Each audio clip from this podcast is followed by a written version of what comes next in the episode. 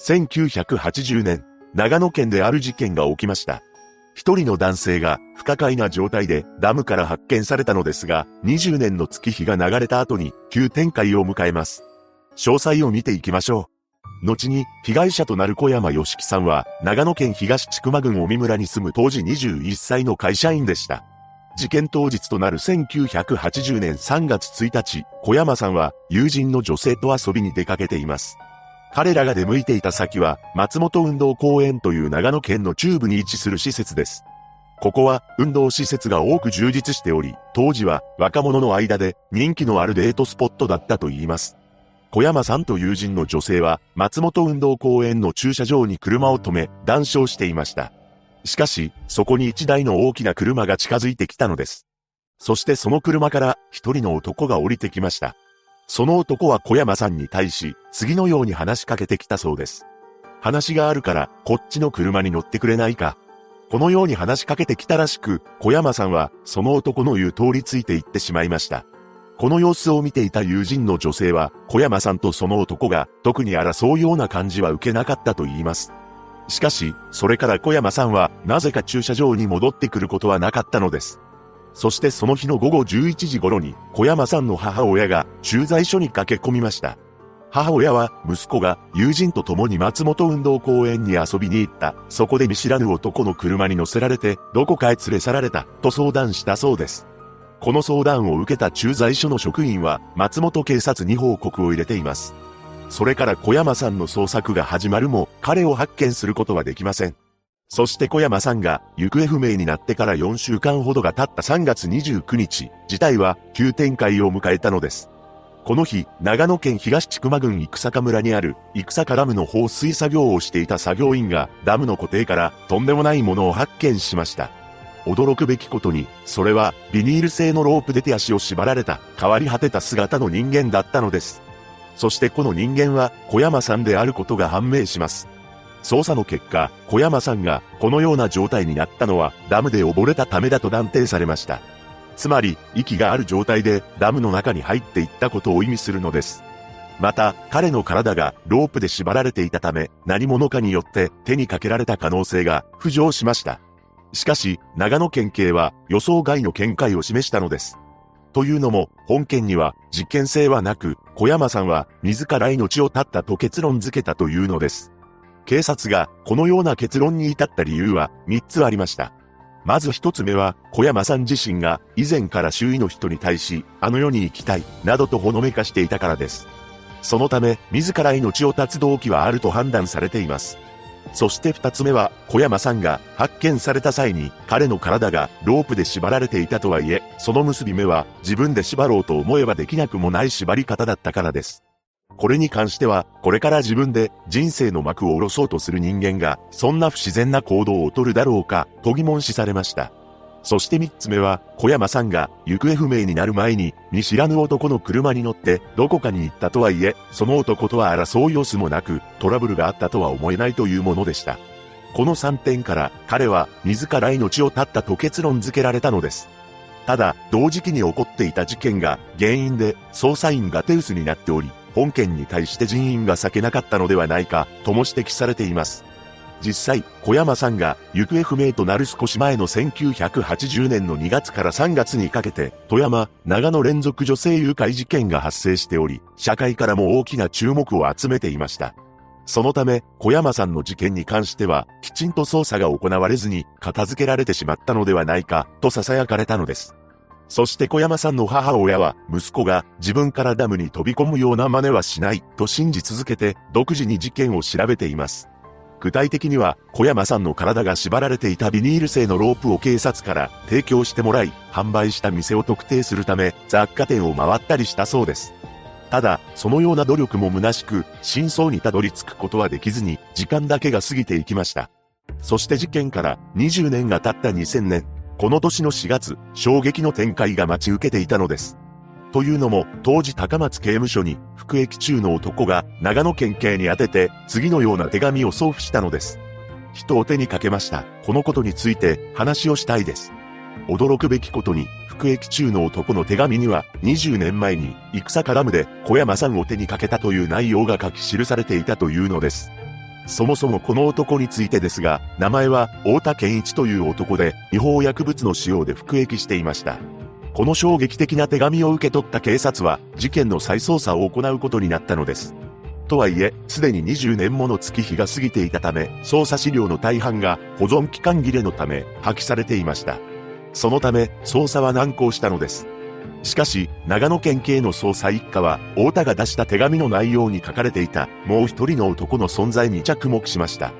実は、事件当日、小山さんを連れ去ったのは、太田だけでなく、もう一人の男がいたのです。県警は、この男を探し出し、太田の自供から2ヶ月後に、事情聴取を行っています。その結果、太田の自供内容と、太田と一緒にいたもう一人の男の供述が、ほぼ一致したのです。ただ、もう一人の男に関しては、その後行方をくらましてしまい、2回目と3回目の聴取が大幅に遅れてしまいました。その後、現場の再検証を行い、太田からも事情聴取を重ねた結果、2003年10月、ようやく太田が小山さんを手にかけたものとして書類送検することになったのです。しかし、すでにこの時事件から23年が経っていました。当時の時効は15年だったため、時効が成立していたのです。さらに、民事控訴についても、時効は20年のため、損害賠償の請求も叶いませんでした。そのため、太田を起訴することはできず、罪に問われることはなかったのです。長野県警は、事件当時の捜査ミスを認めて、遺族に謝罪を行いました。ここからは、太田の自供に基づいて、事件の真相を見ていきましょう。犯人の太田健一は、日頃より知人の男から、次の相談を受けていたそうです。最近、知らない奴から車で尾行されている気がする。毎日同じ車が俺の後をつけている。また、太田に相談していた知人の男は、車のナンバーをびっしり書き込んだノートを見せつけてきたこともあったそうです。そこで、太田と知人の男は、その車を探しに行こうという話になったと言います。そして二人が向かったのは、小山さんと友人の女性が遊びに出かけていた松本運動公園だったのです。事件当日、知人の男が駐車場に止められた小山さんの車を見て、次のように叫びました。自分をつけているのは、あの車だ。これを聞いた太田は、じゃあ確かめてみるか、と言いながら、車を降り、小山さんに近づいていったのです。こうして声をかけられた小山さんは、太田と知人の男がいる車に乗ってしまいました。そして太田と知人の男は、小山さんから色々と話を聞いたそうです。そこで二人の男はあることに気がつきます。どうやら小山という男は人違いらしいぞ。そう、知人の男が自分をつけているのはあの車だと小山さんの車を主張したのは勘違いだったのです。こうして小山さんは全く何の関係もないため、大太郎は小山さんを送り返そうとして松本運動公園の駐車場に戻りました。しかし、なぜかそこに小山さんの車はなくなっていたと言います。これが本当の話なのか、実際は駐車場の位置を間違えていたのかわかりませんが、この状況に太田は次の考えを巡らせました。小山とかいう男と一緒にいた女が、もしかしたら警察に通報しに行ったんじゃないか？俺らが小山を拉致したと思ったんじゃないか？こうして焦りが出始めた大太郎は、小山さんに対し、友人の女性の家に電話して、彼女が帰宅しているかどうか確かめるよう迫りました。小山さんは言われた通り電話をしたそうなのですが、友人の女性はまだ自宅に帰宅していません。その後、太田は小山さんに、尾身村まで送る、と声をかけ、車を発進させました。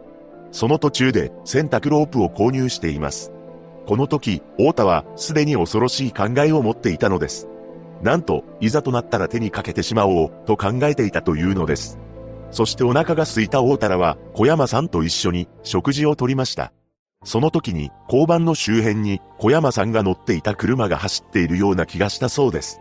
そして太田はやはり通報されたのだ。このまま女を放っておくわけにはいかないと考えたらしく、再度小山さんに友人の女性に対して電話をかけさせています。しかし、まだ彼女は帰宅していないのです。太田はどうしても女性の行き先を突き止めないといけない彼女の連絡先を教えろ、と小山さんに迫りましたが、知らない人間に女性の連絡先は教えられないと小山さんは応じませんでした。実は、太田は、この頃から違法薬物の常習者であり、警察に通報されるとまずいと焦っていたのです。そうして最終的に太田は、とんでもないことを考えつきます。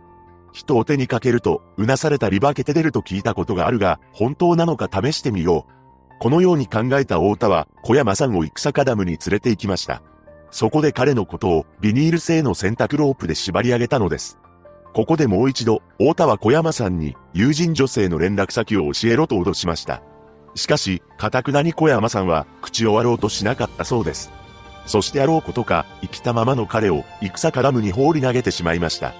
これが、太田が語る事件の真相だったのです。ちなみに、太田が20年以上経ってから自供した理由は、事故が成立したので雪になったというものでした。つまり、彼は自分が罪に問われないことをちゃっかり計算して全てを告白したのです。その後、真実を知った小山さんの母親が大谷面会に訪れました。母親はずっと憎み続けてきたのですが、面会した時に次の言葉を太田にかけたそうです。正直に話してくれて、打ち明けてくれてありがとう。このように心からお礼を言ったと言います。そして、太田から事件当日の話を聞き、小山さんが自分の命が危険にさらされているのにもかかわらず、友人女性の連絡先を言わなかったことを知りました。これを聞いた小山さんの母親は涙が止まらなくなったと言います。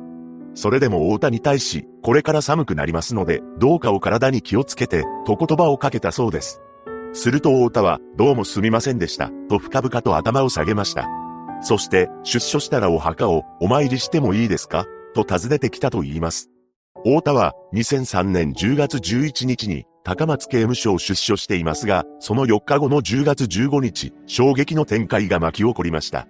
なんと、再び違法薬物を使用したとして愛知県で逮捕されたのです。どうやら愛知県新庄市の林道で脱輪している乗用車を近くに住む人が発見し、通報したらしいのですが、そこには太田がふらついていたと言います。車は盗難車とみられ、太田は何も話したくないと供述したそうです。20年の歳月を経て真相が明らかになった本事件。